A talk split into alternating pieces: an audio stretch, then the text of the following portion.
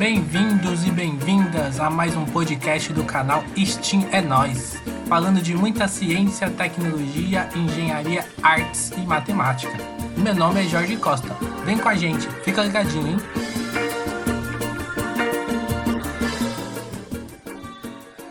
Então vamos lá, vamos apresentar, vamos fazer aquela parte chata, né? Porque é muito chato a gente ficar falando, ah, eu fiz isso, isso, isso.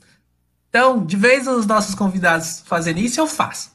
Então, o tema de hoje é segurança pública e participações das mulheres negras na política. A nossa convidada é a Kelly Matias. Ela é mestre em estudos latino-americanos pela Universidade de Estocolmo, com bolsa do Instituto Sueco. Mulher internacional aí, hein, gente? bacharel em Ciência e Humanidades e Relações Internacionais pela Universidade Federal da ABC. No bacharelado e no mestrado, pesquisou sobre questões de gênero na política. Sua tese de mestrado estudou a participação política das mulheres negras no Brasil através de uma perspectiva interseccional. Profissionalmente, tem trabalhado com relações internacionais, colaboração inter, intersetorial e empreendedorismo social que currículo, hein, gente? Daqui a pouco a gente vai perguntar várias dessas palavrinhas aí que eu não sei o que, que é. Né? Nosso outro convidado é o Denis Pacheco, é mestrando em Ciências Sociais e Humanas na Universidade Federal do ABC, bacharel né, de Ciências e Humanidades, também pela Universidade Federal do ABC, atua como profissional, profissionalmente como pesquisador do Fórum Brasileiro de Segurança Pública e coordenador de traduções na Progress Internacional.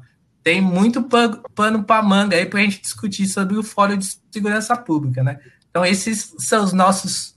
E a nossa convidada hoje, né? Então, vamos agora fazer um bate-papo, aquele bate-papo legal.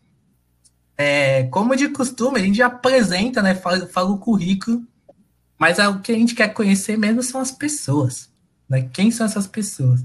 Kelly, quem é a Kelly? Conta pra gente quem é a Kelly difícil. Mas vamos lá. Então, eu sou a Kelly, é, sou de Suzano, Zona Leste de São Paulo, né? Eu tenho 25 anos, é, sou nascida e crescida aqui, agora em Mogi. Um, deixa eu pensar o que mais que é legal de falar. Eu sempre, acho que desde muito pequena, sempre fui muito interessada né, em questões políticas, questões sociais, história, geografia. E, e, isso vem um pouco, acho que tanto a gente que né, cresce, né, no, eu cresci num bairro de periferia aqui em Suzano, então você tenta, tentar entender esses questionamentos, tentar entender os problemas, né? É, isso foi crescendo comigo. Então, é, hoje, como você já comentou, eu trabalho né, com relações internacionais, mas com, com essa questão ainda é, trazendo um pouco social, é, eu sou uma, assim, da parte mais legal de mim. Não sei se tem muita coisa legal, porque eu sou bem tranquila. Gosto muito de ler, gosto é, muito de. Né, tenho muitos amigos, gosto muito de estudar línguas. Acho que isso é uma coisa é, meio legal, mas também estranha. Então, hoje eu falo cinco. É... Bem, poliglota. Poliglota. Poliglota. E gosto, eu, e eu acho que gosto muito de viajar também, que agora não tá rolando, né? Mas acho que é isso de mim. Não sei se era. É, eu, eu tentei falar um pouco do acadêmico, mas também fora do acadêmico. Não, é essa pergunta filosófica mesmo. Que é pra gente. É, a pergunta é quem é a gente fora da academia, né? Eu acho que foi, foi, legal, foi legal. Eu acho que é legal a gente fazer essas reflexões aí. E você, Denis? Quem é você aí? Conta pra Bom, gente aí. Eu sou Denis, eu nasci e cresci na zona norte de São Paulo, é, no Jardim Peri. E tem até uma música dos Racionais, né? Que diz que Jardim Peri é logo ali, eles eram ali daqueles lados da Brasilândia, realmente é logo ali.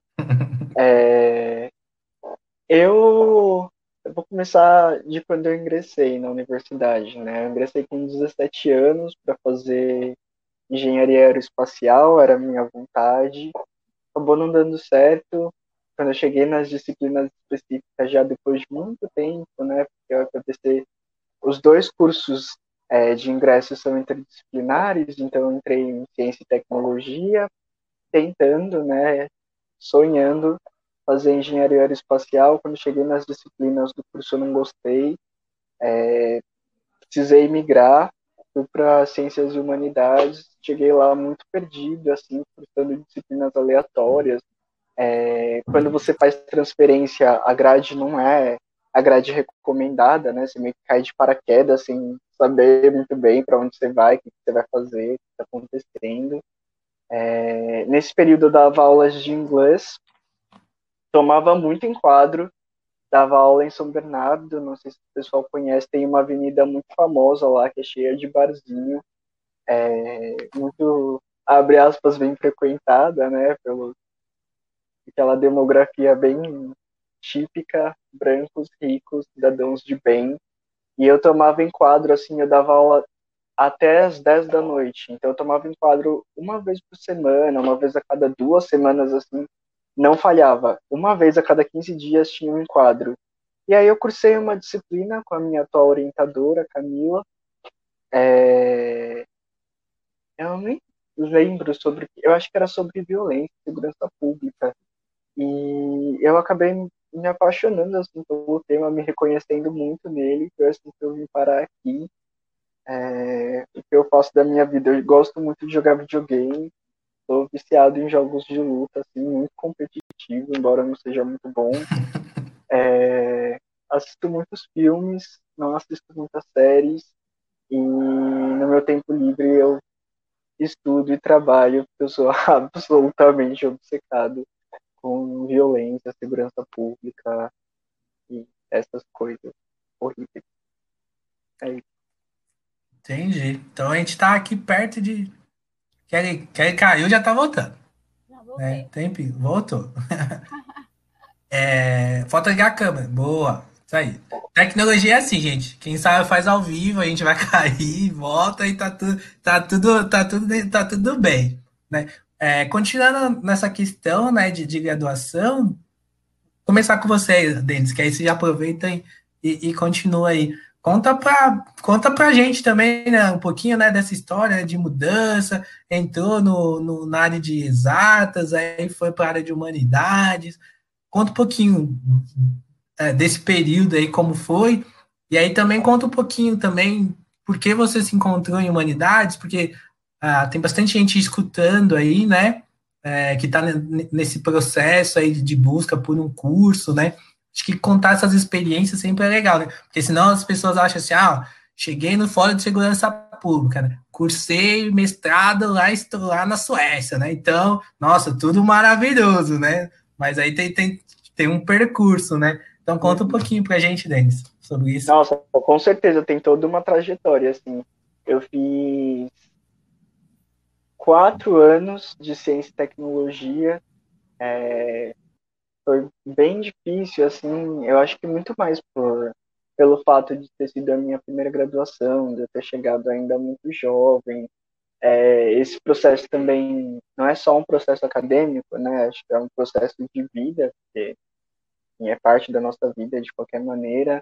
Me mudei de São Paulo para ABC, é, fui morar em República, fora da casa dos pais pela primeira vez. Muito jovem ainda, queria ir em todas as festas, queria ter uma participação ativa assim na vida social da universidade. E acabei enfim entendi que aquilo não era o que eu queria de fato.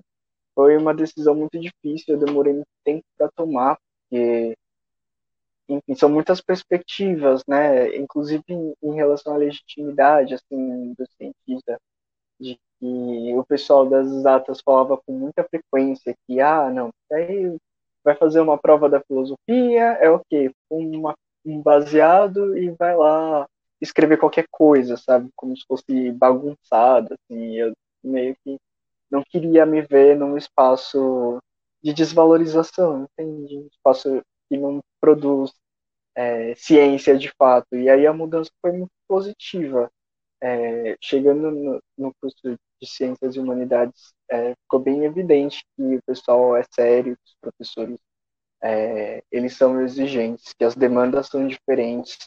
É, a forma de avaliar também eu achei muito diferente. se na ciência e tecnologia as avaliações eram muito livrescas, né?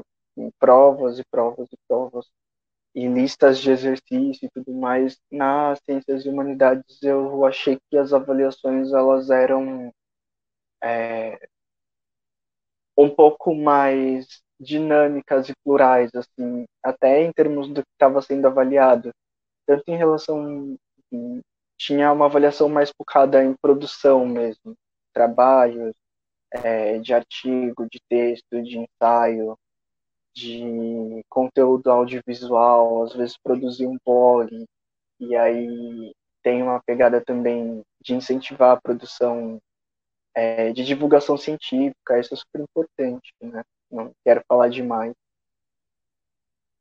Parar por aqui. Não tô te ouvindo, Jorge. Verdade, eu aqui sempre faço isso, desligo o, micro, o microfone e saio falando, né? E só falando comigo, né? E ninguém tá escutando, mas eu acho que é isso. Acho que a gente precisa falar, acho que a, a gente tá num processo que a gente precisa valorizar a ciência, e ciências são todas as ciências, né? Acho que uma ciência não vive sozinho é, sem a outra, não tem essa de hierarquização, né? Ah, tal ciência é melhor que outra. E, enfim, mas eu acho que devagarzinho a gente vai caminhando aí por uma mudança e, e, algumas reflexões, né? Falando em reflexões, vamos, vamos conta pra gente as suas reflexões, um pouquinho de, dessa sua trajetória, é, Kelly. Fala um pouquinho também da, da sua graduação, né? Convencendo o pessoal a fazer seu curso, porque o pessoal faria o seu curso? Não sei, hein? Difícil de. É. Bem, eu acho que a minha história é um pouquinho diferente da do Denis, porque eu já comecei. Quando eu entrei na universidade, eu entrei querendo fazer. Eu sabia que eu queria fazer humanidades, eu entrei para fazer políticas públicas. E, e, eu acho que veio, né, dessa. Lá em 2014, é, a gente tinha uma. Acho que hoje está um pouco diferente, né, mas o, acho que a burocracia e o governo e né, é, a questão de políticas sociais, tudo isso estava muito forte ainda, né? E que veio aí, né, do, do, do governo do PT. E então eu tinha essa ideia de que eu queria né, fazer parte disso, e aí eu entrei é, no BCH, no Bacharelado de Ciências e Humanidades, e para mim sempre a entrada na universidade foi não me sentir totalmente fora assim do era um não lugar, eu digo, né? Porque eu não me sentia confortável é, dentro do. Eu era um pouquinho mais velha, eu acho que era dois anos mais velha do que a maioria dos meus colegas, é, mas eu tinha, eu entrei já tendo que trabalhar, então eu estudava de manhã e já saía da universidade e né, ia, ia para o trabalho sempre. Isso foram uns quatro anos é, de universidade, mudando o horário, mas sempre ali. Então, eu não às vezes eu sentia que eu tava não não tinha a chance de, de que a universidade não era para mim, né? Mas não é não, não foi assim. É, não é assim, né? Na verdade, aí eu acabei mudando de curso porque eu acho que eu sempre me interessei muito por ciência política é, e eu queria pesquisar coisas, né? Ou fazer pesquisa. Acho que dentro de política comparada e aí RI me dava mais abertura para fazer isso, eu pensei, né, na época. E fazer relações internacionais não é um curso que até então eu acho, imagino que talvez hoje com, com, a, com a criação do centro acadêmico e como tem muita muitos, muitos mais alunos, talvez tenha criado uma discussão maior de como era elitizado, né? Mas a gente escutava absurdos assim dos professores né? De coisa de tipo, ah, tem que sair mais cedo para poder passar na Rio para comer e trabalhar. E o professor falar, tipo, não, mas na minha época a gente comia um lanche ia pro, tra e ia pro trabalho. Um professor que é brasileiro. Começamos aí, né? E aí, que não estudou, não fez graduação no Brasil e provavelmente não teve essa experiência de você ter que trabalhar para se manter na universidade. Ou o professor falar que se você não fala inglês, você não tinha que estar ali é, como se a gente tivesse né, numa universidade particular em que os alunos têm a oportunidade de estudar fora e de fazer curso de inglês. Estudar inglês é que é um privilégio hoje ainda no Brasil. Então, isso tudo foram é, coisas que me fizeram, não me estimularam, porque eu sabia que era a minha presença se fazia ainda mais necessária, né? Então, ter um, né, pessoas que não vieram de lugar de privilégio, ocupando lugar onde não se espera que você esteja e fazendo né, pesquisa. É, porque eu ainda tentei fazer iniciação científica, queria fazer tudo.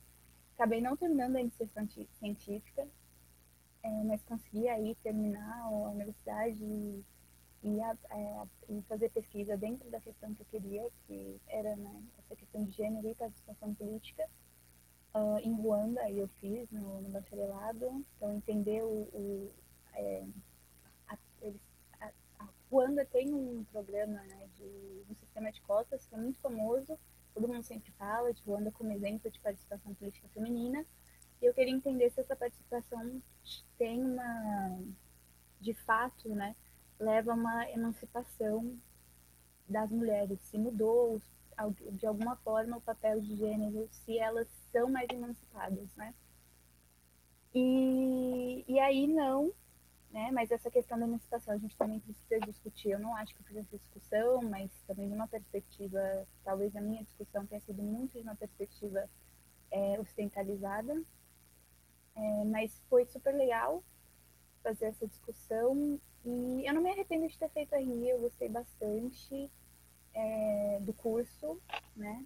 E eu acho que me deu muita abertura, tanto o bacharelado de Ciências Humanidades e o curso de Relações Internacionais, para trabalhar com, assim, muitas coisas, né? De ter oportunidade de fazer pesquisa, como eu acabei fazendo mestrado também, muito interdisciplinar, é, mas também depois do mestrado, ou até antes mesmo, quando eu estagiei, de trabalhar com coisas diversas. E era uma preocupação para mim, né? Ou para, acho que para todo mundo, assim, que não sabe se quer seguir carreira acadêmica ou, ou quer, mas também não sabe exatamente como, mas a gente precisa trabalhar, né? A, gente, a pessoa que não nasce herdeira precisa trabalhar. Então era uma preocupação muito grande de fazer um curso que eu pudesse arranjar emprego. Era isso, assim. É, e, e, sendo, né, falando em termos muito práticos, assim. E, e RI é um curso que te dá, né, oportunidade de fazer várias coisas. O BCH, na verdade, né, eu acho. Eu diria que o Bacharelado de Ciências da Humanidade, ele te dá, abre muitas portas, assim. É, não sei, acho que eu falei bastante. Mas é isso mesmo. Ok, eu acho que tá, tá com um chiadinho. E aí, depois você conseguir, aumenta um pouquinho. Que aí acho que a, a sua voz fica melhor, que tá bem tá um pouquinho baixo. Eu vou continuar com você ainda. Você não vai. Que daqui a pouco o Denis fala. Já que você começou a falar um pouquinho de trabalho, né? E aí fala pra gente com que você trabalha hoje. A gente já entendeu, tanto você e o Denis, vocês são interdisciplinares aí, de exatas, humanas, biológicas, vocês navegam por, por várias, várias temáticas, né? Mas o que, que você faz hoje? Conta pra gente com o que você trabalha. Tá. É, então, hoje eu trabalho é, em, assim, uma coisa, um termo que não existe em português ainda, eu acho, mas é o que a gente chama de uma empresa social. Então, é uma empresa que faz consultoria, ou que ah, facilita projetos é, sociais. Eu diria que essa é a definição né, básica. Então, a ideia, o lugar onde eu trabalho, eles buscam resolver problemas com, muito complexos, né, em que você precisa colocar mais de um ator, um agente, né, dentro de uma sala, às vezes de, falando de lugares opostos, assim, é, para poder resolver aquele problema. Então, hoje eu estou trabalhando principalmente com, com um projeto que chama Lab Moda Sustentável, uh, que é um projeto que traz atores né, do, da indústria têxtil e da moda para discutir soluções é, para né, ter uma moda, uma indústria mais sustentável e ética. Então, e quando eu falei que eu trabalho com essa questão intersetorial, vem daí, né? De você, de eu estar tá trabalhando tanto nessa experiência quanto em outra experiência com é, agentes né, de atores de diferentes setores é, para buscar criar esse diálogo, né, buscando soluções.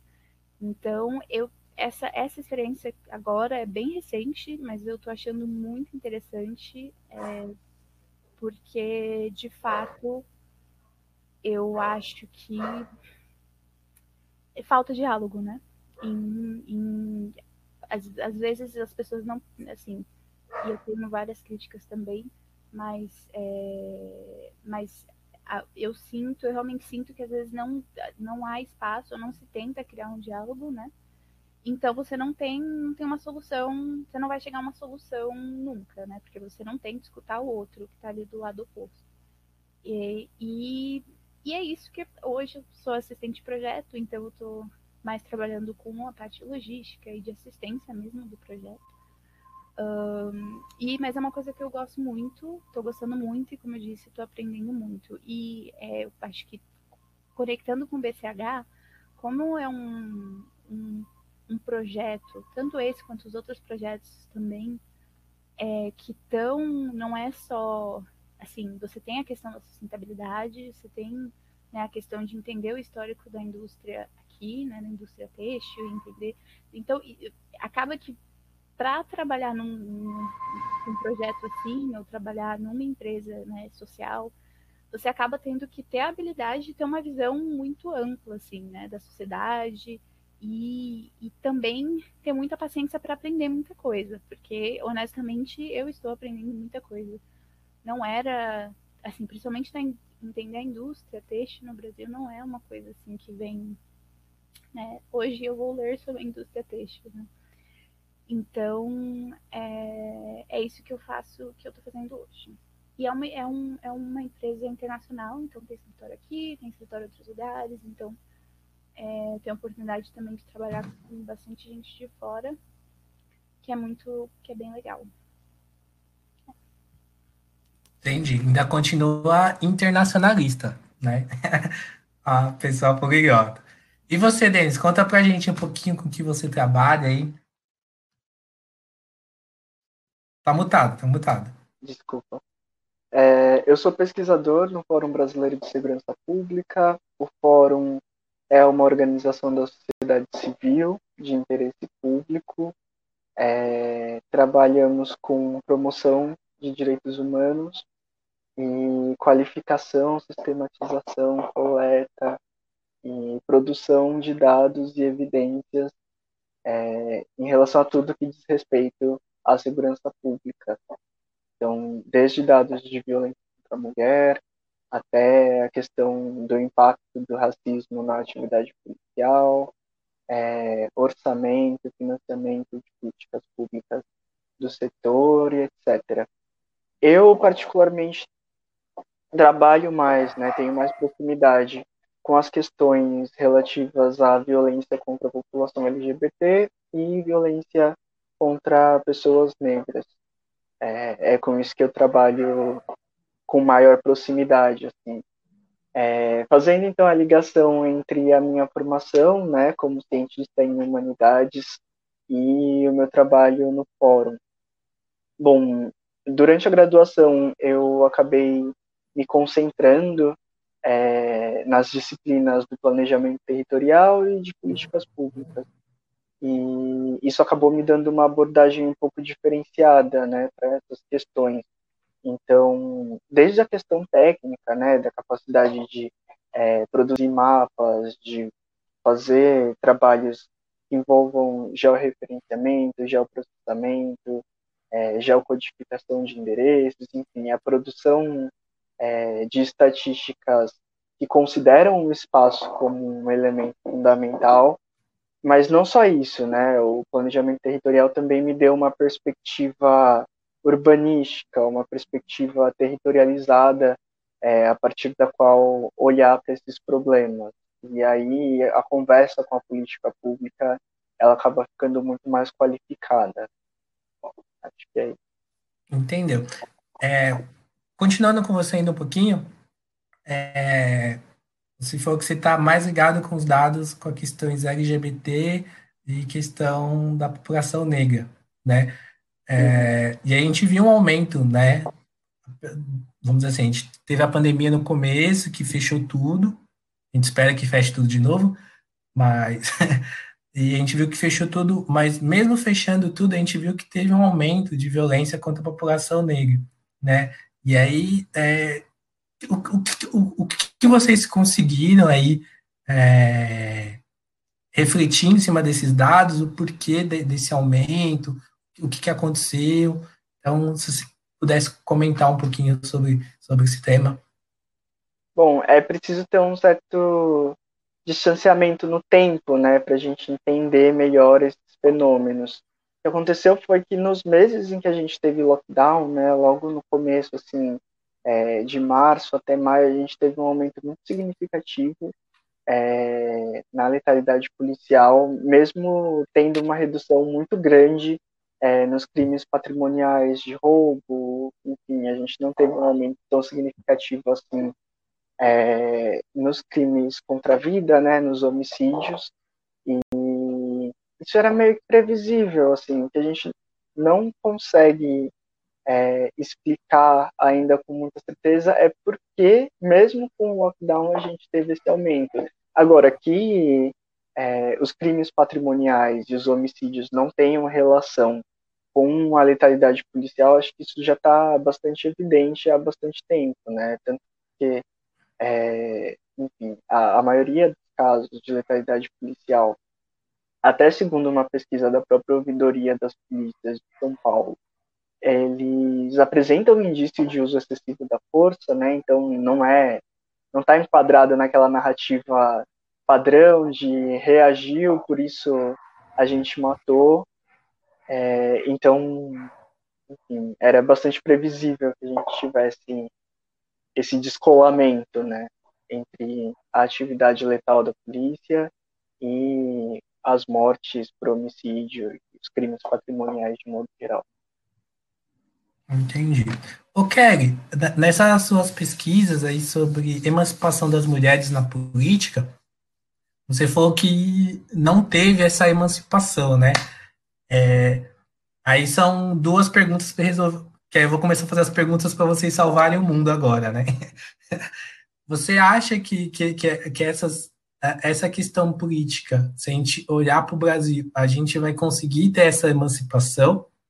E dentro do seu mestrado, que você estudou América Latina, né, questão das mulheres dentro da política, é, você acha que essa, essa participação é, ela está aumentando, ela está estagnada? Como que você enxerga tudo isso? É, então, a primeira pergunta, quando a gente fala, né, porque eu estudei especificamente Ruanda, é, mas também posso falar do Brasil, que foi a minha pesquisa do mestrado, né? Mas no quesito, quando a gente fala de emancipação, é, a gente pensa né, das mulheres, dos papéis que as mulheres têm, né, por, por uma questão de, de uma norma social mudarem, né? Ou elas, então, no caso de Ruanda, as mulheres terem mais liberdade para poder dividir as tarefas em casa. Isso não aconteceu. Elas é, passaram a adicionar ao trabalho em como políticas é, e de nenhuma forma os seus companheiros queriam né, ajudar e apoiar. Então, na verdade, elas, o resultado disso, até quando eu fiz a pesquisa, que já tem um tempo, era que elas estavam totalmente exauridas, cansadas, estressadas e, e não emancipadas nesse sentido, né, de poderem dividir e de terem mais direitos. É, e aí, aqui no, no Brasil, a, a, minha pesquisa foi focada em mulheres negras, é, e a ideia era olhar os obstáculos, né? Mas também dentro do estudo de, de América Latina, a gente, fa, a gente leu muito e viu bastante sobre essa questão, enquanto a, a questão de cotas, porque muitos países têm cotas para participação política uh, e que não, não funcionam, né? que acabam. Você tem partidos que colocam laranjas ou mulheres é, que entram na lista e acabam né, não sendo eleitas por não terem apoio do partido, que é uma coisa que acontece bastante aqui é, no Brasil. É, e então, nesse sentido, a gente teve um aumento né, de, da participação de mulheres. É, acho que foi uma discussão bem grande, principalmente nessas eleições agora, no pós-Marielle, né?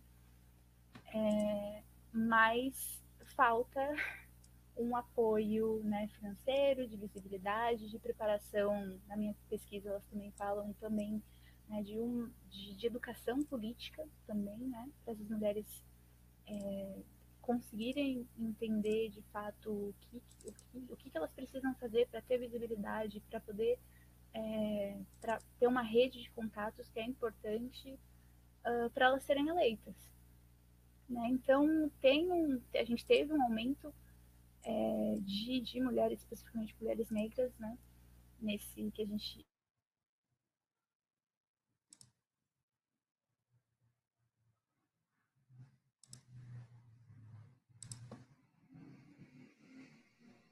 Acho que a Kelly deu uma travada. Acho que a Kelly caiu. Mas ela volta. Ela continua aí falando aí. A tecnologia, ela veio para ajudar e nem sempre ela ela ajuda, né? Porque a gente não tem uma, uma vamos dizer assim, uma internet boa aqui no, no Brasil, né? Mas enquanto ela, enquanto ela não volta, a gente vai perguntando para você e a gente vai conversando com você, Denis. E, e sobre a, a, que, a questão LGBTQI+, tá certinho? Certinho, né? Ah, as siglas são, são variadas, né? Importa é a gente incluir. Sim. Sim. E aí, co como que é, nesses últimos anos você vê um aumento principalmente é, é, de violência ou não violência por, dentro dessa comunidade pela polícia, por exemplo, e vocês conseguem mapear quais são as motivações é, dessas, dessas violências? Bom, nossa, essa pergunta vale ouro. É... a Brasil... eu, eu, eu falei que eram as perguntas para vocês resolverem os problemas do mundo. Pois é, né? É uma pergunta de Miss Universo mesmo. É, o que a gente tem no Brasil é um desinteresse político, né, em relação a essa população. Então, as polícias não produzem dados sobre população LGBTQIA+, o IBGE também não produz dados, a gente não tem uma contagem de quantas são as, as pessoas LGBT no Brasil, é, de quais são as circunstâncias, né, as características socioeconômicas é, dessa população. Então, o desenvolvimento de qualquer política pública, quando a gente não tem dado, né, quando a gente não conhece a população, é, quais são as necessidades específicas dessa população onde ela está, ele fica muito dificultado, né? Então, a gente não tem uma resposta se aumentou ou se diminuiu, porque basicamente é, até dois anos atrás, quando a gente foi produzir dados sobre isso, é, no Atlas da Violência, a princípio, e mais recentemente no, nos Anuários Brasileiros de Segurança Pública, as polícias não, a maior parte das polícias, né, e a gente tem que lembrar que são 27 polícias militares, 27 polícias civis no Brasil, a maior parte não tem dados sobre população LGBTQIA+, e os dados que a gente tem são muito escassos. Então, acho que a gente está no momento de cobrar para que esses dados sejam produzidos, sejam sistematizados, e para que a população LGBTQIA+, seja vista, né, seja visibilizada pelas estatísticas, porque os relatórios da ANTRA, né, da Associação Nacional de Mulheres Trans e Travestis no Brasil, é, é essa associação que faz a contagem mais confiável que a gente tem até o momento, a partir não das estatísticas oficiais, mas a partir de uma busca ativa, né? Então, é, olhar para os registros da mídia, da imprensa e ter um, uma rede de contatos dentro da sociedade civil que informa sobre crimes contra, contra a população LGBT, especialmente com um foco para a população mais marginalizada dentro desse grupo, que é a população trans. E o que esses relatórios da ANTRA dizem é que a gente tem um aumento significativo, né? é, de mortes contra pessoas trans e LGBTQIA+, e que o Brasil é um dos países que mais mata pessoas trans no planeta. Então, é super importante, super urgente produzir dados sobre isso, para a gente ter uma noção é, do tamanho do problema e ter algum direcionamento para formas de resolver ele de maneira eficaz com, através de políticas públicas. Sim, acho que é, que é importante. A Kelly voltou aí, quer comentar alguma coisa da, da, da fala do, do Denis? Kelly, apesar que você voltou agora, a internet, nossa, não é das melhores no Brasil, né? Então sempre cai, então é tudo normal isso. Não, eu só peguei o, o, o, finalzinho, assim, dele falando que a gente precisa, né, de, de, de produzir pesquisa sobre essa questão das da, né, do Brasil ser o, o, país que mais mata pessoas trans no planeta.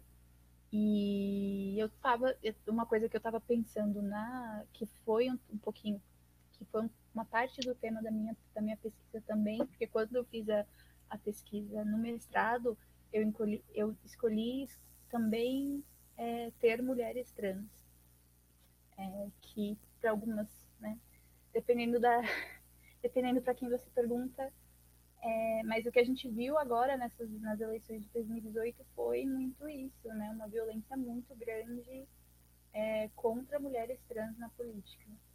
E assustador, eu acho, né? É, porque porque mostra, o, acho que pra gente que eu tenho pouco contato, eu diria, no meu dia a dia com pessoas trans, menos, acho que tinha mais na Suécia do que no Brasil, é, então você não entende, a princípio, ou eu não entendia o quão grande esse ódio né, era. Mas quando você vê isso, assim, exposto dessa forma, com ataques muito públicos, eu acho que fica mais claro que a gente precisa né, ter um posicionamento que não, talvez não aconteça tão logo, mas é, tanto da academia, mas também ter políticas públicas de proteção aí, né? De contra a violência política de gênero e contra a violência no geral, ponto, né? Então, muito legal, Denis, de ouvir você comentando, apesar de, dos dados serem muito tristes. Na verdade, é insuficiência de dados, né? Pelo, pelo que eu entendi, né? Que o Denis vem, vem falando. É, voltando nessa questão de dados, da, o, o, o Denis, é, no governo anterior, né?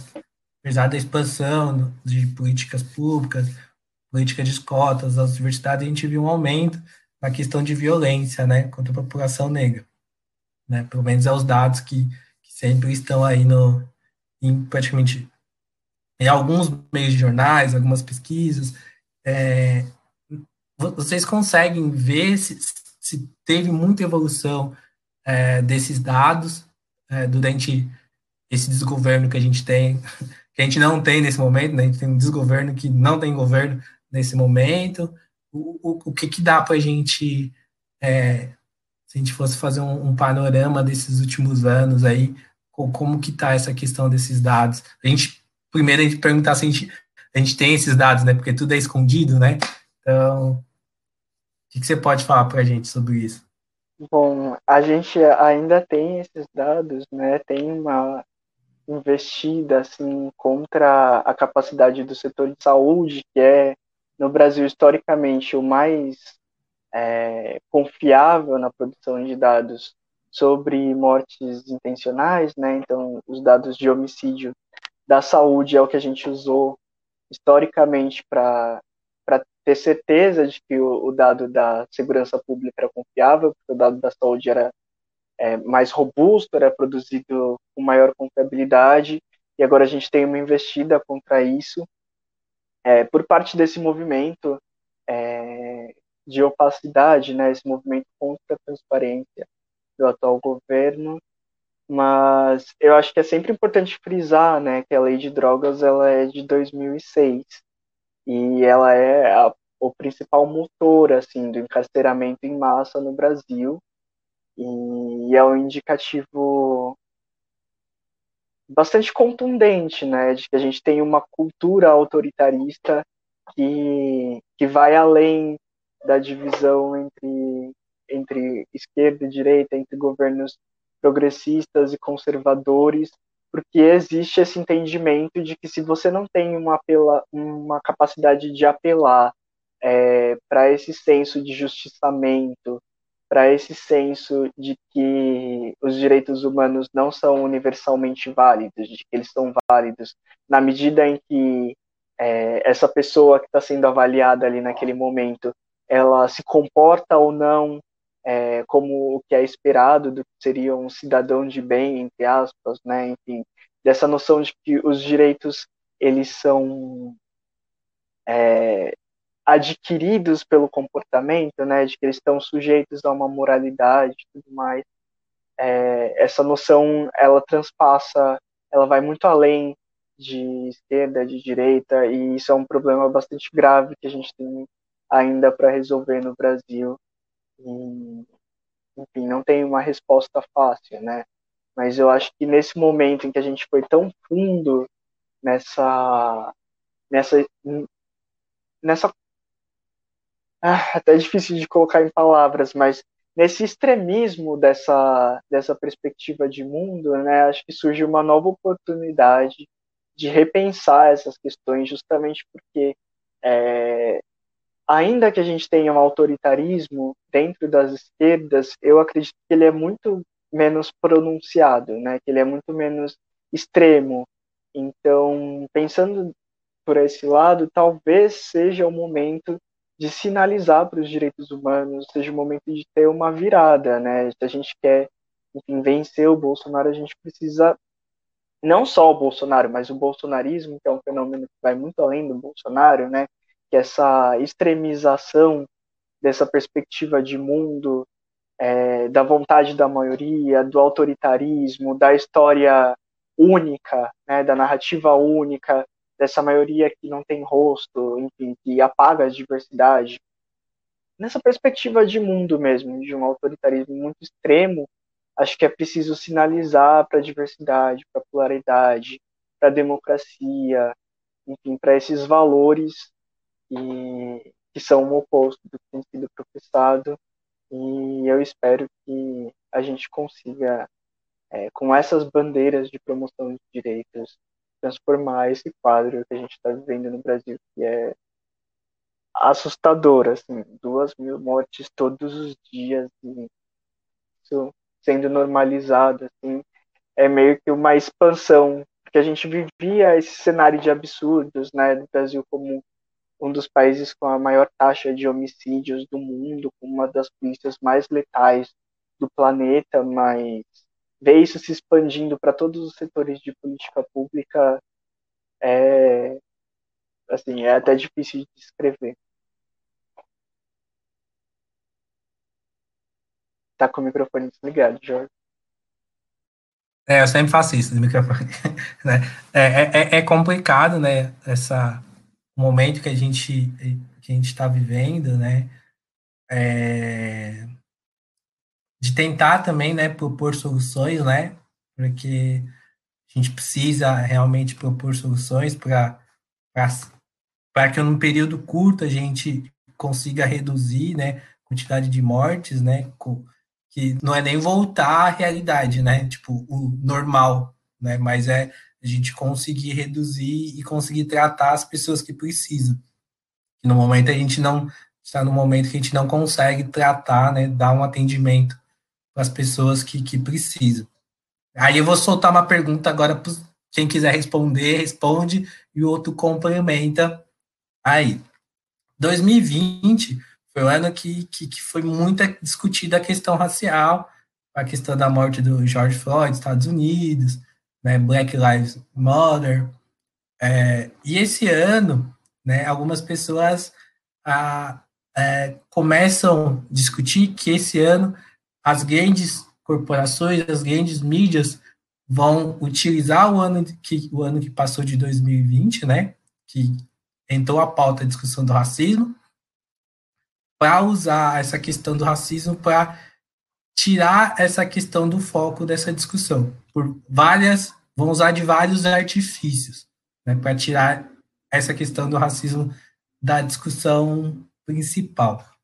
Na opinião de vocês aí, como pesquisador do Fórum de Segurança Pública, como uma pessoa de relações internacionais, né? Como o que vocês pensam sobre o assunto é a opinião de vocês, né? Não que vocês pesquisaram, tal, como, como que vocês enxergam o mundo e o que, que vocês acham que, que, que, vai acontecer sobre todas essas questões. Ah, o racismo estrutural está aí, mas agora a questão é vamos tirar essa, essa, essa discussão que está em alta, vamos tentar é, deslegitimar essa discussão, né? O que, que vocês veem que está acontecendo e o que vocês acham que, que pode acontecer?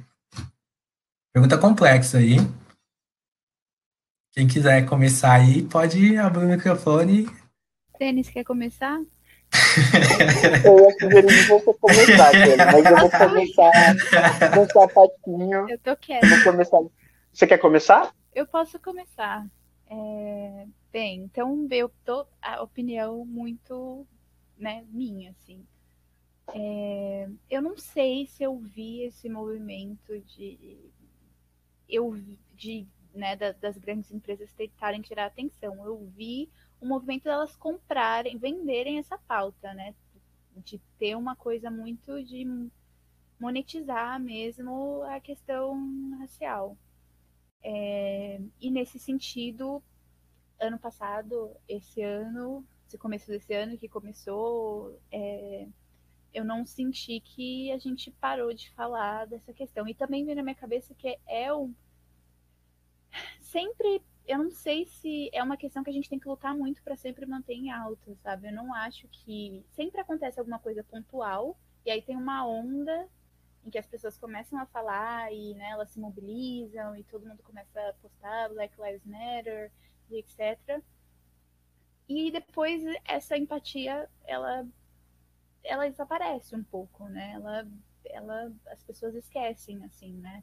Ou elas pensam muito pouco no que, no modo que elas, em como o modo que elas agem no dia a dia com pessoas negras, o quanto isso também, de fato, é, é um resultado do, do, do racismo, de racismo estrutural, né? Que a gente tem. Então, é, na minha, então eu vou falar assim, eu, eu fiquei ano passado, quando né, tudo aconteceu, eu não estava no Brasil, é, quando né, a gente teve o último caso nos Estados Unidos. É, eu estava na Suécia e na Suécia tem foi um movimento muito de discutirem a existência de racismo no país, porque eles acham que não existe racismo, que é uma coisa importada, é, que é uma coisa bizarra, né?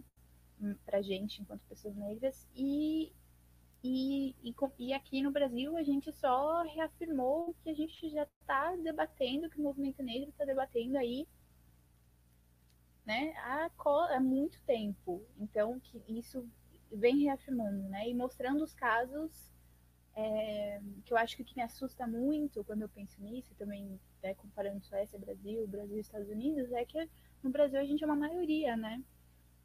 E nesses países, é, tanto na Suécia, que eles têm casos de violência policial, violência em seguranças e tudo aquilo que a gente tem aqui, com a população que é racializada, que não necessariamente a população né, negra, é, mas é como se você está falando de um grupo minoritário dentro de um país branco, né? Eles se enxergam assim, que já não é a realidade hoje em dia. E aqui a gente, a maioria, a gente passa por tudo isso há tanto tempo, né? E essa discussão ainda parece ser uma discussão chata, um aí a gente pode falar de Big Brother também, né? Não sei como que você, é, né? Porque eu às vezes é, a, a questão foi tão comprada, tá tão aí na mídia que não foi esquecida, é, que que foi um pouquinho deturpada, né? que tem um discurso um discurso que é de uma questão muito maior que está sendo individualizado, tá? enfim, que foi individualizado, né? E que eu vejo que mais para frente muita gente vai usar desse exemplo pontual e tosco do que aconteceu, né? Porque você não pode falar de todos os negros se baseando no Big Brother é, para falar que a nossa que a pauta racial não é importante, que a gente precisa parar de falar disso, que nem tudo é sobre isso. É, e isso é um pouco assustador, isso me assustou um pouco esse começo de ano. Mas acho que é isso. Essa é a minha opinião, assim, da leitura das coisas. Deixo pro Denis agora falar a opinião dele. Bom, eu vou falar. É, quando aconteceu o caso da morte do George Floyd, é, eu fui muito procurado para falar para a imprensa, escrevi um texto na. Super. E, e, e, entre. Fazendo um parente super famosinho. Todas as grandes mídias, todas as grandes mídias estavam lá o Denis falando sobre o Fórum de Segurança Pública. Não, mas é super importante ocupar esses sim. espaços, né? Sim, sim, é, sim. De, de comunicação, de informação é, da opinião pública mesmo. E eu cheguei a escrever um texto para a Folha de São Paulo trazendo essa discussão, né, a Kelly pontuou sobre é, o que aconteceria se fosse no Brasil, né, que é uma pergunta de certa forma até inocente, porque dá a entender que não é uma coisa corriqueira e cotidiana acontecendo no Brasil, né, sendo que bom, acontece aqui muito mais do que lá, é, apesar da gente ser maioria populacional. Mas o que eu percebi, e não, não é de 2020 para cá, né? Já, já vem ganhando fôlego há um tempo, é um movimento de apropriação é, de pautas, né? De pautas sociais, não só a pauta racial, mas vou falar aqui dela com bastante afinco, né, com mais foco, mas é uma apropriação da questão racial como um produto a ser mercantilizado é, que acaba tornando o antirracismo uma questão exclusivamente estética, assim, né? Então a gente para de discutir como é, fazer com que os negros sejam maioria entre os pobres, com que eles sejam maioria entre entre os, os mortos pela polícia, com que eles sejam é, muito mais propensos a sofrer um homicídio. É, a gente para de pensar o racismo a partir dessa perspectiva de uma construção social, né, que coloca a, a pessoa negra em um lugar de subalternidade, de marginalização, é, em um lugar de morte mesmo, para pensar se eu deveria ou não, é, aliás, de qual é o melhor método para que eu pare de falar criado mundo, né? Qual que é, será que eu, eu, falo preto, eu falo negro? Como que eu escrevo?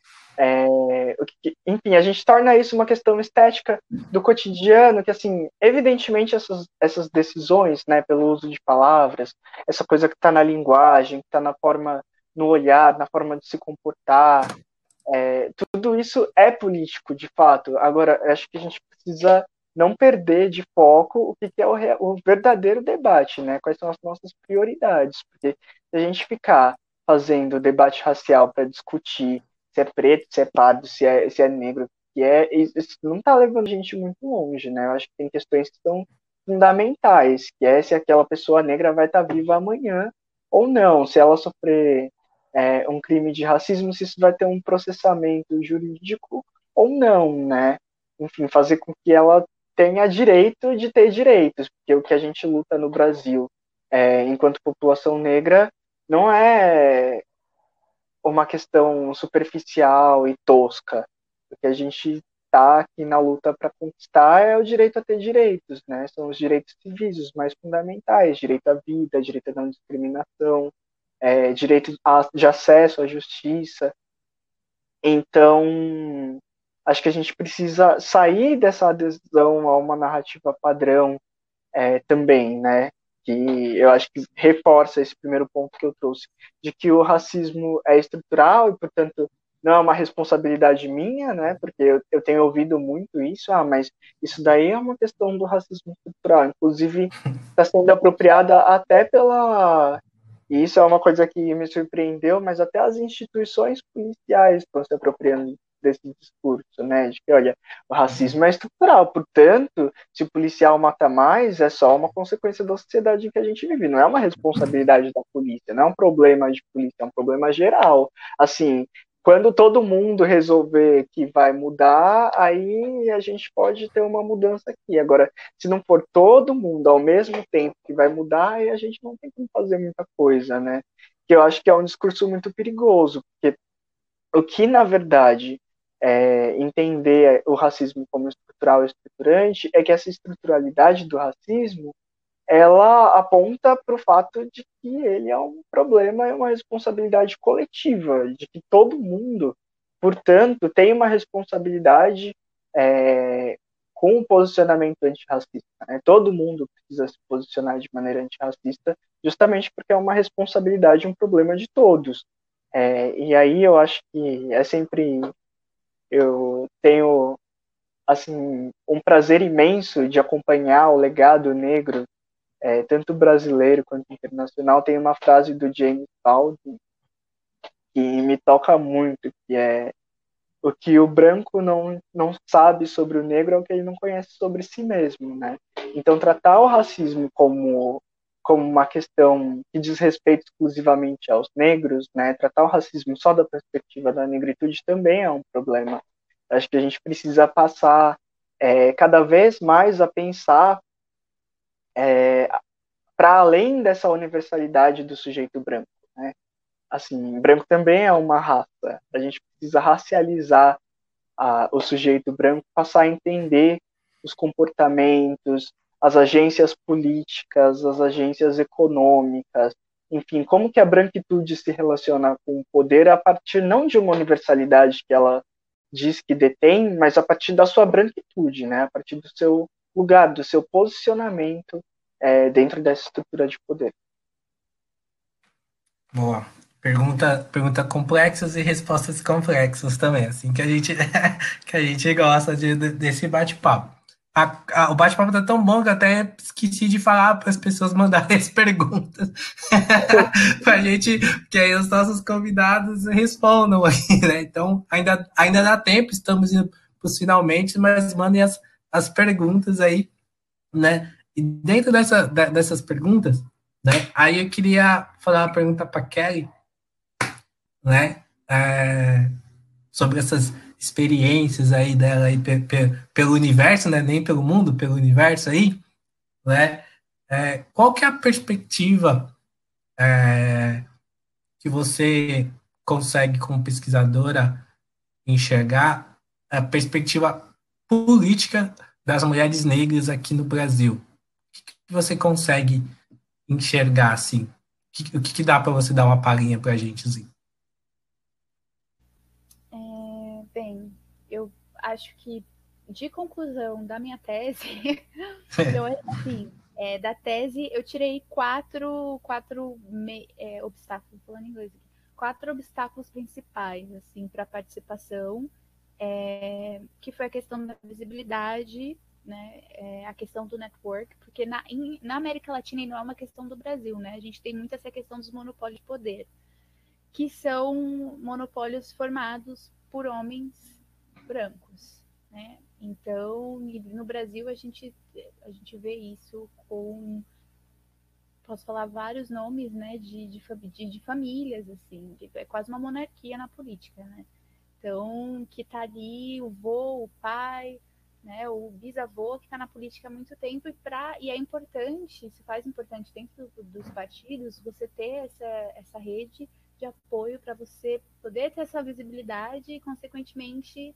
né, fazer uma campanha digna, né, que foi uma palavra que uma das minhas entrevistadas é, usou que hoje os, muitos dos partidos, e não é uma questão de, de não tem direita, esquerda, né? é uma questão geral, uh, eles vão favorecer homens, homens brancos que já têm uma rede é, e certa visibilidade, e mesmo nos partidos de, de esquerda, né, que, que foi uma grande questão também nas entrevistas que se utilizam muito da, da, dessa pauta identitária, de falar, não, nós temos mulheres negras nós temos mulheres trans, e não dão apoio para essas mulheres poderem ter uma campanha né, que de fato elas possam se eleger.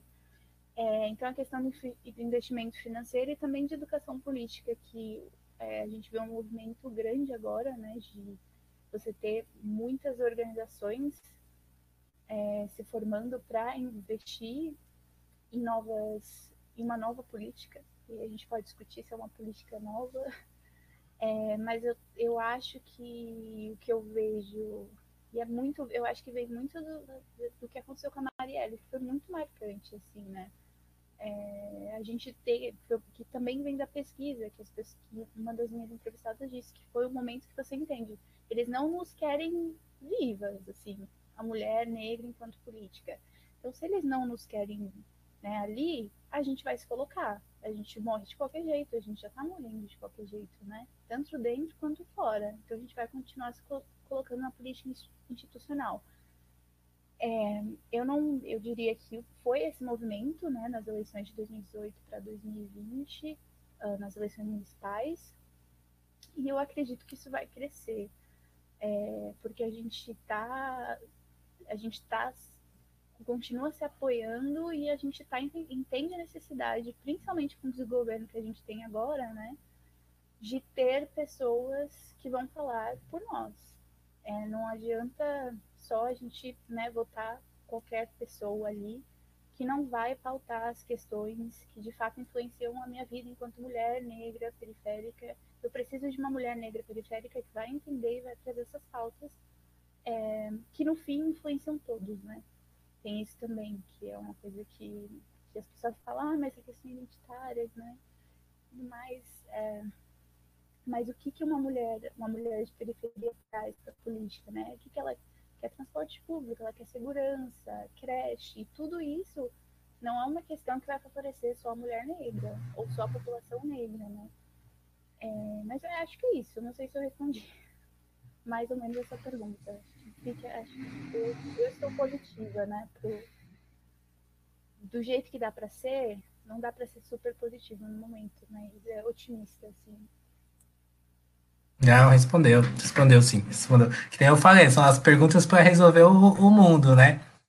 Bom, estamos indo aí para os finalmente. Antes de vocês saberem a surpresa, quem quer começar? Kelly ou Denis? Vou deixar Posso vocês escolherem. Eu já, já coloquei a Kelly para começar Kelly? tudo. Então, Pode ser dessa vez. Pode ser você? Ó, oh, escapou, hein? Então, beleza. Denis, o que, que eu deveria ter perguntado para Kelly e não perguntei? Nossa, que difícil.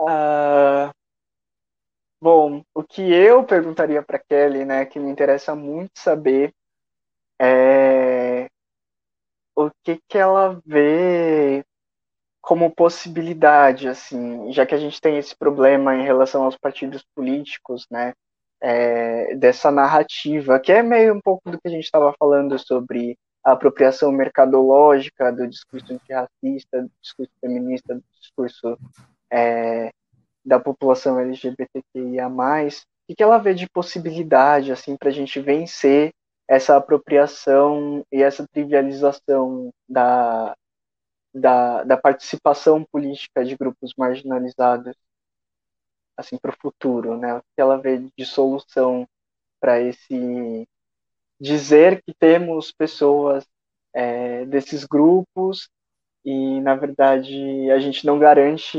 condições para que essas pessoas participem.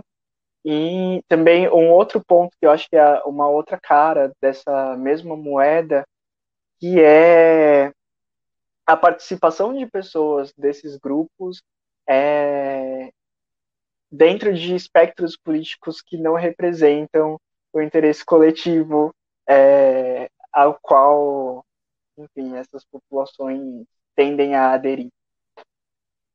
Bom, então seria essas perguntas que eu deveria ter feito para a Keg e não fiz. É isso? Sim. Tá vendo? É uma então, só, mas é grande. Então, eu devolvo para você, Keg, essas duas perguntas aí. é, nossa, Bem, eu acho, da primeira pergunta, dessa questão do, dos partidos, né? É, eu acho que seria um movimento é, de dentro dos partidos mesmo, do, né, das, das, pessoas. E é uma coisa muito difícil, né? Mas é, de você ter ali pessoas que usam muito dessa pauta, pessoas brancas, políticos brancos, etc. Um, e que elas se coloquem e peçam, né, de fato, pedindo para que a pauta não seja uma pauta esvaziada, que não seja só né, o, o a candidata trans que está ali pra, só para ficar bonito para o partido. Eu acho que tem, tem que vir de dentro, tem que, eles têm que né, se cobrar, eu diria, né? É, eu não sei se, tem, se isso tem. E claro, nós, enquanto pessoas que votamos é, né, nas eleições, eu não, eu não, não sou filiada, mas é, diria que também puxar, principalmente os partidos que são muito que se dizem muito progressistas, né? Vamos colocar um, um pessoal, é, você cobrar, né? Porque senão não faz nenhum sentido eu estar tá votando, ah, vou votar, né, na Érica é, que é um caso de, de, né, de uma candidatura que precisou, a Erika Namunin, que precisou né, de, de, fazer, de puxar dinheiro de, das pessoas que estavam ali para apoiar ela, um, e no fim ela se elegeu. Então, da gente também se colocar enquanto, né, é, enquanto as pessoas que de fato né, elegem é, esses políticos. E aí essa questão do... É, né, eu, eu sou muito, eu pessoalmente, assim, me dói muito ver uma pessoa negra é, que se coloca né, numa posição de, por exemplo, achar cotas coitadismo tudo mais. Pessoalmente. Ao mesmo tempo, eu entendo é, que se você tem pessoas brancas em ambos os espectros, que é muito duro é, a gente cobrar um posicionamento de todas as pessoas negras que sejam igual ao, né, a minha experiência enquanto pessoa negra. Então, por mais que me doa, é, eu acho que é, eu diria que eu que ficaria que eu ficaria muito feliz de ver pessoas negras na política no geral, uh, mais especi especialmente pessoas que pautem, né, coisas que vão ajudar, né, é, a população negra, mas eu também entendo que é um, assim, como é que você cobra? Por que, que, por que, que a gente é obrigado a cobrar esse posicionamento né, dessa pessoa? Ninguém cobra nada de gente branca. Então, enfim. É uma questão complicada. Então, essa é a minha, opção, minha opinião é, pessoal, sim. É uma questão. Questões né, complexas aí que, que, que, que o Denis fez. E... Então, Kelly, Pergunta para mim aí, o que, que eu deveria ter perguntado pro Denis também e não perguntei? É, eu acho, é que eu perdi um, alguns pedaços das conversas, né? Mas é, eu queria, uma coisa que eu né, tive curiosidade foi saber se, porque você contou um pouco de como sua, né, você dava aula de inglês, você né, era sempre, sempre tinha algum problema, polícia sempre tinha um problema com você, não era você que tinha um problema com a polícia polícia sempre arranjava um problema contigo. É, mas como essa experiência, né? Se essa experiência, se essa experiência pessoal né, moldou a sua pesquisa, o que você faz hoje é, enquanto pesquisador, né? E é, eu acho que era isso, assim, porque eu gostaria de ter ouvido um pouco mais do pessoal, porque eu acho que você falou bastante da pesquisa, que é que eu fiquei muito feliz de escutar. É, nossa, um prazer mas é de, dessa perspectiva mais pessoal mesmo. Tá. É, bom, primeiro queria devolver, né? É, fiquei muito contente com a sua resposta. Acho que é uma pergunta muito difícil que eu te fiz também. Estou gostando muito de, de bater esse papo. A gente sempre se cruzava, assim, pela universidade, sempre na correria, dois pretos que trabalham, estão ali tentando ocupar aquele espaço, é, enfrentando muitos desafios todos os dias e aí às vezes não conseguíamos conversar muito bem. Acho que esse espaço está tá sendo muito gostoso estar tá aqui te ouvindo e acompanhando o quanto você evoluiu, quanto você trabalhou, quanto você produz, e como, como ouvir o que você pensa, assim, estou gostando muito. É, Bom, a pergunta sobre como a minha experiência pessoal sendo perseguido pela polícia, acho que é essa é a palavra, né? Perseguido. Né? perseguido, é, perseguido. Moldou o meu objeto de pesquisa.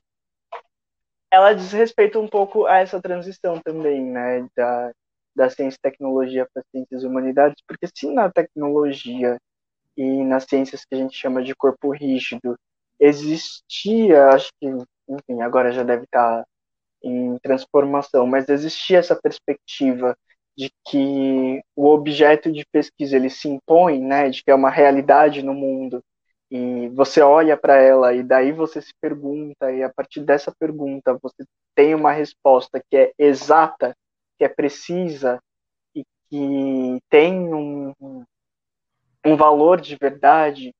Acho que nas ciências sociais, nas humanidades, a gente já abandonou esse positivismo, né? No sentido de que a própria pergunta que a gente se faz, ela parte de um lugar muito nosso, né? Muito pessoal, é, que diz respeito à nossa criatividade, à nossa trajetória de vida, aos nossos traumas.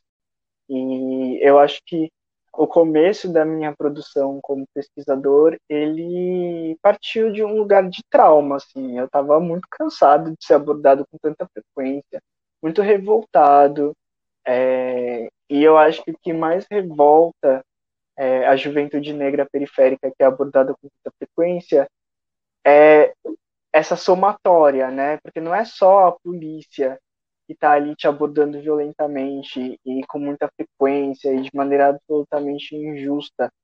É a legitimação que isso tem perante a sociedade como um todo, né? Então, é, foi essa revolta que me fez é, olhar para isso como, como uma questão essencial, assim, como uma questão até de saúde mental, assim, de ter um cansaço muito grande dessa sensação de impotência em relação a isso e de ter uma necessidade de fazer alguma coisa que não fosse só sentir raiva, sabe, de produzir algo. E enfim, agora dessa posição que eu ocupo, né, desse trabalho que eu tenho, é, de certa forma, um certo privilégio de poder desempenhar, é, de estar sempre reunido com, com organizações da sociedade civil, com movimentos sociais, e aí desde movimentos de mães até movimentos é, de jovens periféricos. É, eu acho que é uma, uma coisa que a gente vai se habituando a ver e a ouvir, sabe? Uma narrativa muito triste de pessoas que são perseguidas, de pessoas que são mortas, que são violentadas. E, e ao mesmo tempo é isso que, que dá força, sabe? Para continuar pesquisando uma coisa tão pesada. Eu acho que é justamente a importância disso, né? A necessidade disso, para além de uma mera curiosidade, de uma mera pergunta sobre aquela, por exemplo, aquele mito, né? A, a maçã caiu na cabeça do Newton e dali ele tirou a teoria da gravidade, com tipo, ah, isso é muito trivial, assim. Eu acho que os motivos que a gente tem, é, especialmente a gente, pessoas como eu, como você, Jorge, como a Kelly, a gente que enfrentou tantos desafios é, para se tornar cientista, é, para entrar nos espaços acadêmicos, para continuar neles, é, para se graduar, para ser titulado. É, as questões que a gente tem por trás do nosso processo de construção de pesquisa, do nosso processo de construção de conhecimento, do nosso amadurecimento profissional e acadêmico, elas não são questões triviais, elas são questões é, voltadas para resolver tanto a nossa vida, né, quanto e a nossa vida, por conseguinte, a vida de muita gente, né? São questões, como o Jorge falou, para tentar resolver problemas do mundo. Eu acho que esse é o papel do cientista, né? Bom, é, então dentro dessa, dessa perspectiva aí de resolver os problemas do mundo, eu falo que terminei a universidade com a força do ódio, gente. O, o, o ódio é pedagógico. Tipo, muita gente fala do amor, eu falo do ódio. O ódio, o ódio é pedagógico para muitas coisas. E muitas ações da minha vida foi com a força do ódio para conseguir fazer, para terminar, terminar o que tinha que ser feito, né? E aí, eu ia para os finalmente, mas vocês levantaram algumas questões importantes que eu acho que, que, que, que um debate aí. Então, peço mais um pouquinho para vocês, mais, mais uns cinco minutinhos, né? É, dentro dessas perspectivas, né? E aí, falando um pouco do não lugar, daquele famoso não lugar, né? Que a gente tá e não tá, a gente não se vê, né? E vocês hoje vocês são referência na onde vocês estão, né? Além de vocês, vocês ser referência, vocês é, vocês trazem com você aí muitas outras pessoas que vão olhar para vocês e vão ver vocês como referências, né? Como que e, e aí nessa perspectiva também a gente sabe para nós, né, população negra, quanto que esse lugar, não lugar, também é um pouco difícil de, de, de se encontrar, né? Porque ninguém nunca falou nada disso pra gente, né? A gente vai. Uh, tem uma frase do Racionais muito, do Mano Brown, principalmente, eu gosto muito, né? Que a gente vai se desenvolver na machadada, né? A gente é esculpido na machadada, né? no aprendizado ali, errando, e ninguém pegando na mão, né? Batendo, e a gente vai aprendendo e, e, e se desenvolvendo.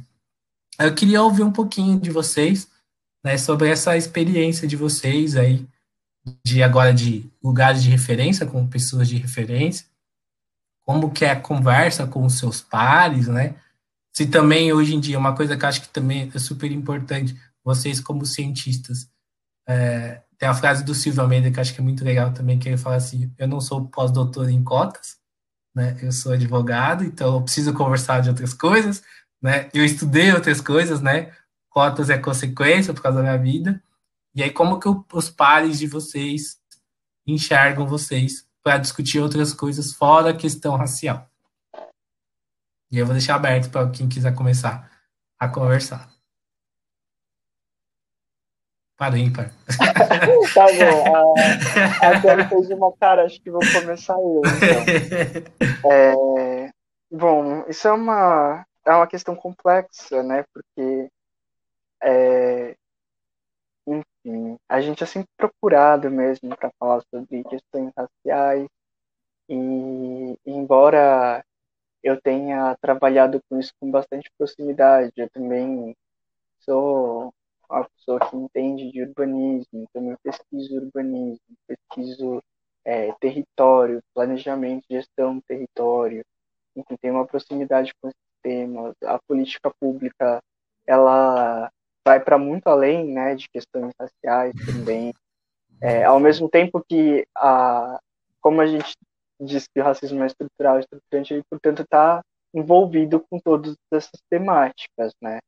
Então, por favor, parem de procurar pessoas negras só quando for para falar sobre racismo, porque a gente está muito além disso. E, na verdade, assim, se eu consigo ocupar esse espaço é, que eu ocupo hoje, que eu não acho que é um espaço de tanta notoriedade assim, eu ainda estou começando, né? comecei a minha carreira bastante recentemente, é justamente porque eu não sei falar só sobre racismo, né? Porque, como a gente sabe, as estruturas de poder e as hierarquias de valores dentro do racismo, elas basicamente te colocam em uma posição em que a competitividade é muito acirrada, né? Então, assim, se eu não fosse um negro extremamente competente para além da questão do racismo, provavelmente teria uma pessoa branca ocupando o meu lugar. Acho que isso é bastante óbvio, é sempre importante a gente ressaltar isso é, em todos os espaços que a gente for ocupar.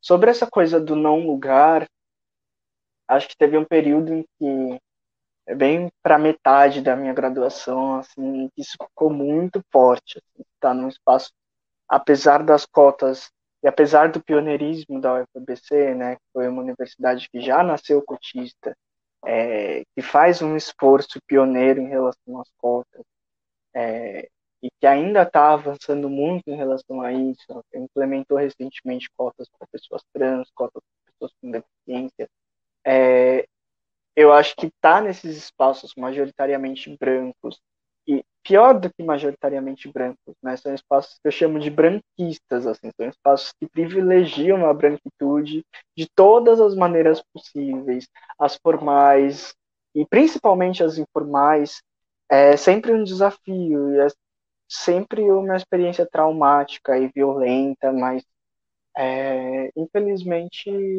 a gente não não tem uma perspectiva assim imediata de que isso mude, né? Embora eu diga que a luta antirracista não é para a geração dos meus netos, né? Primeiro, porque eu nem pretendo ter filhos, segundo, porque o antirracismo é para mim também, né? Eu quero viver para ver o antirracismo, eu quero viver para vê-lo de preferência amanhã, se pudesse para ontem. É, mas essa coisa de ocupar esses espaços é, é fundamental, assim, por mais violento que seja, é, por mais traumático seja, é essencial que a gente ocupe, porque é nosso de direito e a gente tem que tomar. Infelizmente, isso é isso. Isso aí, concordo. Quer comentar? Eu tô. Não, eu tô pensando. Você faz perguntas muito difíceis, né? É, primeiro, então, eu pensei na questão do não lugar, porque para mim também foi, Denis, assim, do, acho que do começo até. Ai, não sei, talvez. Não, acho que os primeiros dois anos foram muito difíceis na UFABC. Um, de sentir, de não sentir que eu assim, eu comecei a fazer amigos e aí as coisas foram melhorando, é, mas sempre, como é que eu falo? Sempre sentindo que tinha alguma coisa que me separava muito, assim, mesmo desse grupo de amigos que eu ainda tenho, é, por essa questão, pela questão é que é super interseccional né? Que nem tanto a questão de raça, eu diria que tinha amigos, tenho amigos negros também, uh, ou amigos não brancos, aliás, é, mas a questão de classe, assim, não pegava muito para mim, é, eu me senti totalmente assim fora, tipo, mano, como assim você ganhou um carro? É, quando você entrou na faculdade é porque você passou em tal coisa e, e, e, e a questão de gênero, eu não diria que. Porque dentro de relações internacionais são muitas mulheres, mas muitos professores homens, né? Então isso é, é um. Né? Enfim, você não se enxerga, assim. Acho que mudou um pouco recentemente. É, e dentro do mestrado, aí volta isso de eu querer fazer pesquisa é, num, numa questão que, enfim, é relevante para mim, mas eu também né, posso ser sujeito àquela pesquisa, porque eu estou falando de mulheres negras. É, e me foi colocado muito assim que eu não, por parte do instituto, que eu não devia na Suécia, que talvez não fosse não fosse legal falar de raça. É, então, assim, em comparação, porque a gente está falando aqui que a gente pode não só falar de raça, né, enquanto pessoas negras, ainda tem situações que a nossa perspectiva é muito é, vai ser deslegitimada porque a gente é muito próximo, né? Porque a nossa, você vai ficar com raiva, você não sabe falar com calma sobre a questão, tá muito próximo do seu coração e foram coisas que eu que eu escutei e muito inspirada na Grada Quilomba, eu ignorei e falei que a minha perspectiva e a minha experiência, né, e as minhas experiências enquanto mulher negra vão enriquecer a pesquisa, porque tem poucas, tem muitas pessoas brancas fazendo pesquisa sobre pessoas negras e ainda são poucas as pessoas negras que fazem né, pesquisa. Acho que hoje está mudando, mas é, ainda, né, se a gente parar para pensar quem está na academia no Brasil, é, ao mesmo tempo eu não acho que com os meus amigos ou é, que eles e aí é difícil, porque eu acho que eu tenho uma experiência, provavelmente tenho uma experiência diferente, é, por, porque eu, eu, eu, sou uma mulher negra de pele clara.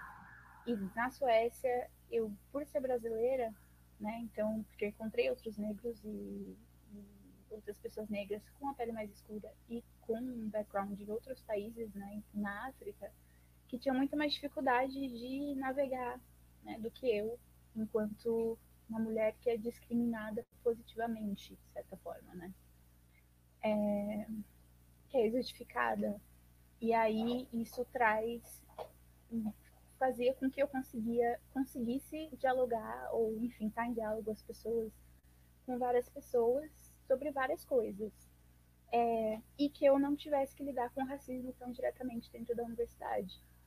É, então, às vezes eu tinha paciência de tentar explicar questões que eu via que as pessoas assim, não tinham nenhuma ideia sobre, né?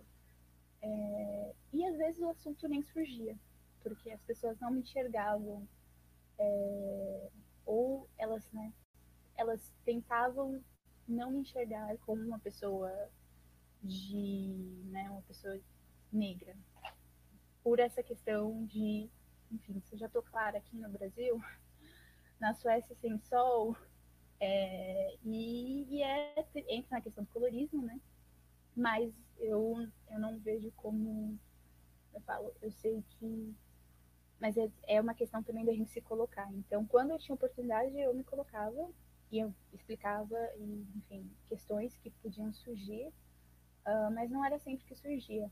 E não era sempre que as pessoas iam me perguntar diretamente sobre essas questões.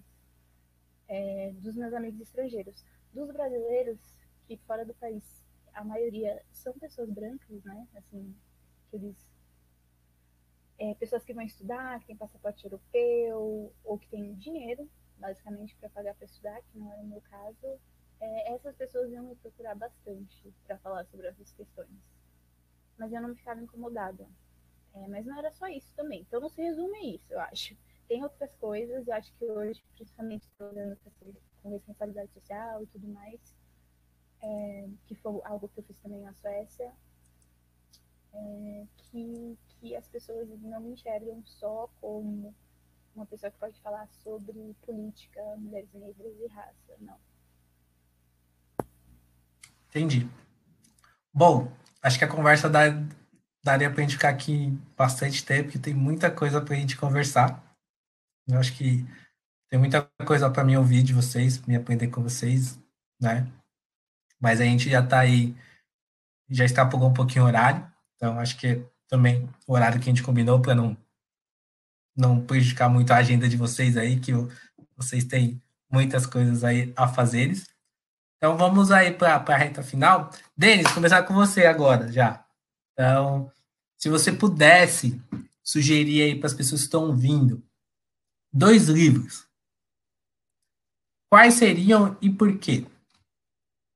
Nossa, peraí, vou ter que abrir o. vou ter que abrir a... o navegador. Porque tem um livro muito bom é... Hum. de uma pesquisadora negra. Ela escreve sobre encarceramento em massa e. A Joyce? Chama. Não, ela é estadunidense é a Michelle Alexander. E a hum. Michelle Alexander, ela escreve o The New Jim Crow, né, que é um livro sobre encarceramento em massa na era de do color blindness, como ela chama, que é esse discurso de que a gente não vê cor, enfim, que a gente trata as pessoas é, com igualdade, independente da, da cor da pele. Enfim. E esse livro é incrível, ela detalha assim com dados, assim, uma série histórica muito longa e como ela vem do direito com essa perspectiva do direito também de como são os instrumentos que são mobilizados para que os negros sejam encarcerados e de como o sistema prisional ele é na verdade uma forma de manutenção da segregação racial nos Estados Unidos. No momento em que é, eles tiveram uma abolição da legislação é, que mantinha a segregação racial funcionando, é, o encarceramento em massa vem como uma resposta, né?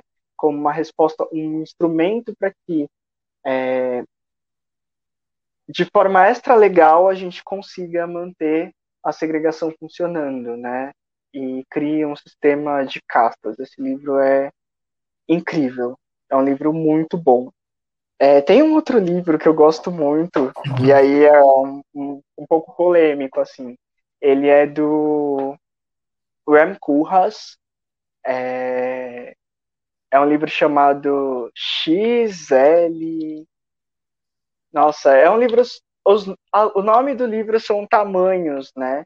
Então, é S, M, L e XL, né, que seriam os tamanhos pequeno, médio, grande e muito grande, em que ele tenta fazer uma, uma análise dos edifícios da arquitetura é, a partir das funcionalidades e faz algumas previsões de como seria a arquitetura é, nesse momento pós-moderno, né, nesse momento pós-modernista. Ele é holandês e é um dos idealizadores do escritório metropolitano de arquitetura, enfim, um cara que está ganhando muito dinheiro, não concordo com nada do que ele fala, que deve ser a cidade pós-modernista, mas eu acho que ele, por ele estar tá dentro, né, desse, desse comitê que está pensando na cidade, para além do que a gente deseja, do que a gente espera, do que a gente precisa, ele tem perspectivas assim que ajudam a entender muitos processos urbanísticos que a gente está vivendo. É um livro que eu super recomendo.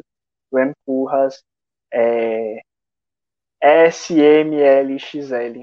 Livro excelente. Bom, lembrando para todo mundo que a descrição desses livros vai ficar na descrição dos nossos convidados lá no YouTube, então não precisa se preocupar em anotar, porque eu também não consegui anotar o nome, nem do autor, nem o nome dos livros, vou anotar depois, depois eles vão passar para a gente, a gente põe lá na descrição.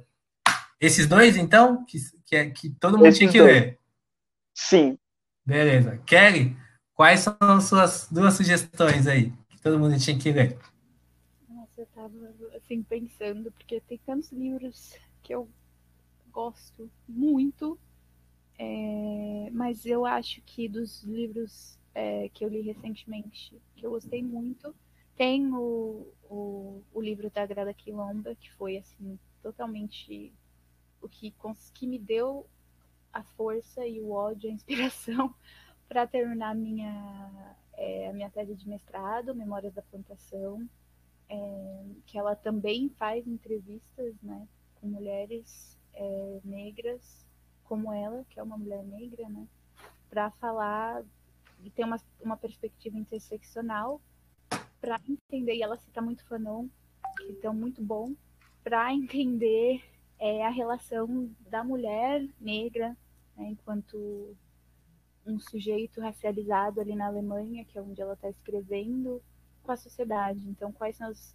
Assim, é um livro muito bonito, muito bem escrito, ele é em português, é, que ela também fez uma versão agora nova para o Brasil, e que a gente, é, eu acho que é muito interessante que você tenha uma visão da diáspora, né? Você vê que muitos desafios são, enfim, é, internacionais e, e, e eu gostei muito.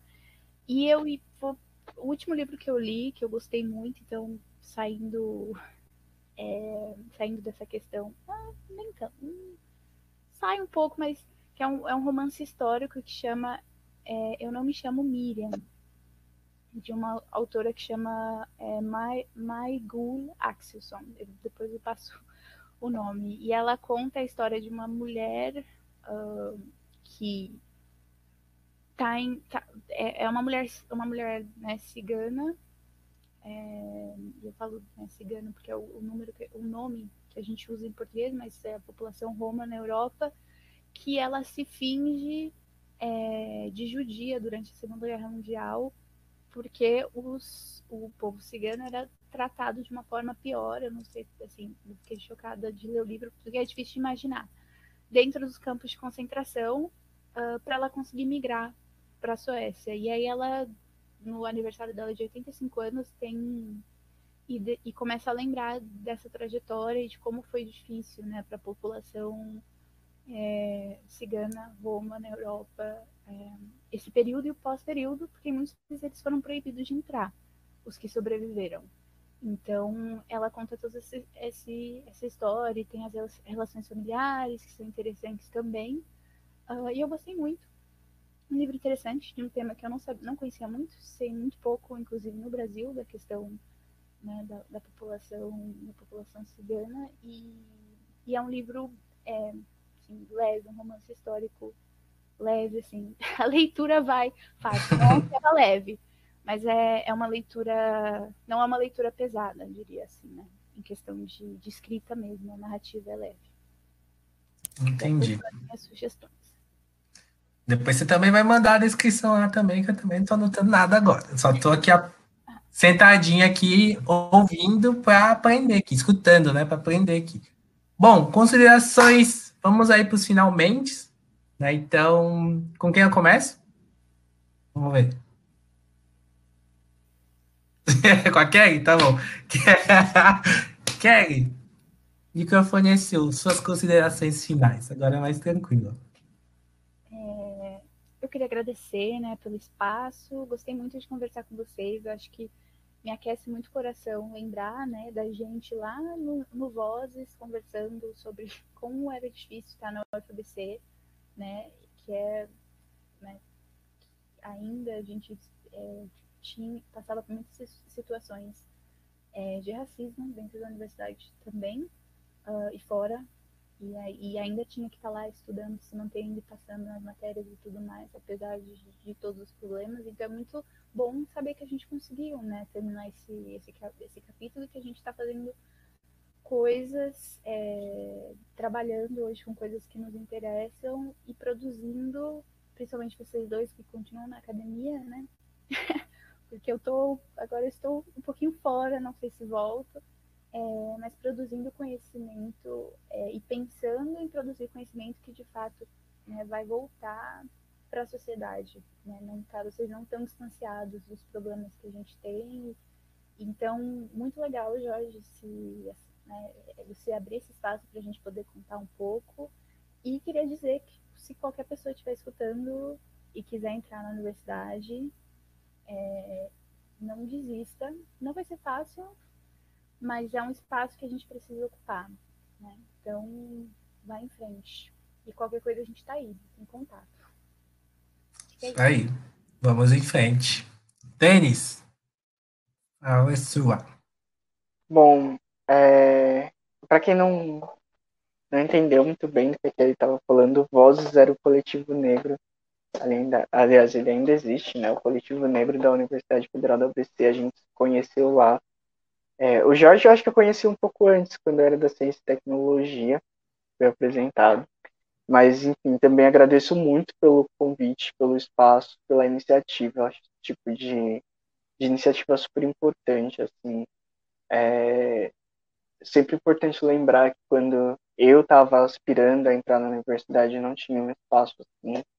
É, eu acho que o cientista é sempre, aliás, o cientista, né, não é à toa, é sempre uma figura de um homem branco de jaleco, com óculos, é, desse espaço de respeitabilidade de, e de verdade, né?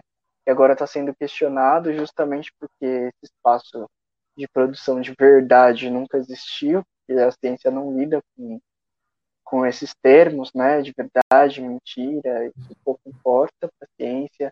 É, eu acho que para a gente vencer essa narrativa anticientífica, esse momento de anti-intelectualismo.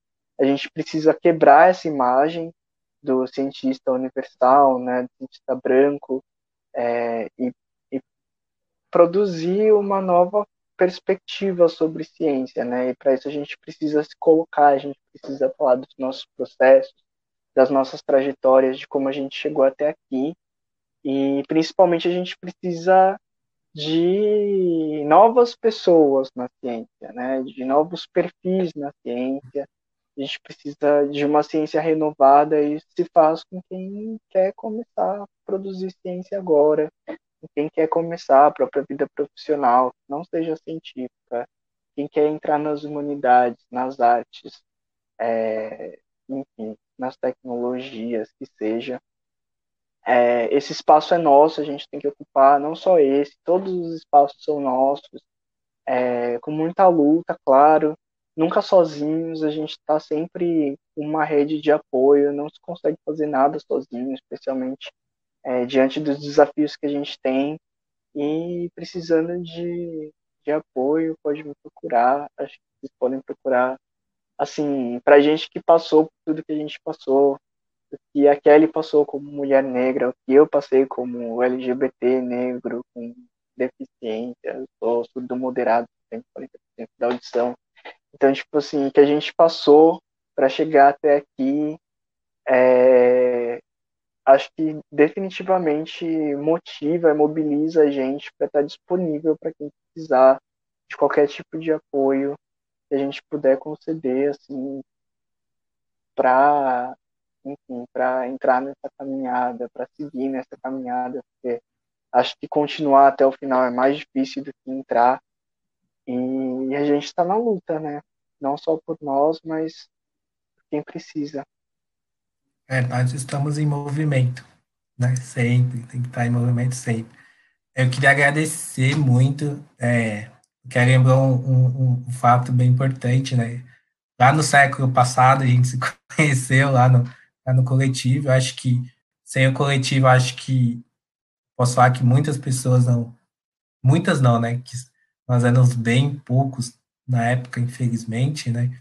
Acho que sem o coletivo eu não, eu não teria ido para frente, acho que eu não teria a força que eu tive para terminar a, a faculdade, né, a graduação, e acho que tem muito de vocês, né, nessa parte, que a gente se ajudava muito, que a gente conversava muito, trocava muito, e, e acho que é muito legal, muito importante a gente cada vez mais, né, se rever e ver, e enxergar vocês também na onde vocês estão, né, é, ver o, a pessoa, né, que vocês não mudaram, né, vocês continuam ainda essas pessoas simples, é, super felizes, sempre querendo ajudar todo mundo, é, sempre para cima, né, sempre, ah, vamos fazer e vamos embora, tal.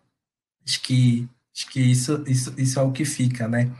E agradecer muito de coração que vocês pegaram um tempinho do horário de vocês aí, que veio aqui para a gente fazer esse bate-papo, né, na, da perspectiva de vocês, né, e falar o tanto que eu sou, sou grato por conhecer vocês, tanto que eu admiro vocês, né, a gente já, já se conhece há muito tempo, a gente teve a oportunidade de se conhecer pessoalmente, né, vamos se rever logo, logo, pós-pandemia a gente vai se ver aí, conversar, bater papo, quanto que eu admiro vocês, né? E quanto que, que acho que agradecer por vocês virem aqui e conversar um pouquinho, bater um conversar um pouquinho com todo mundo e bater um pouco de papo.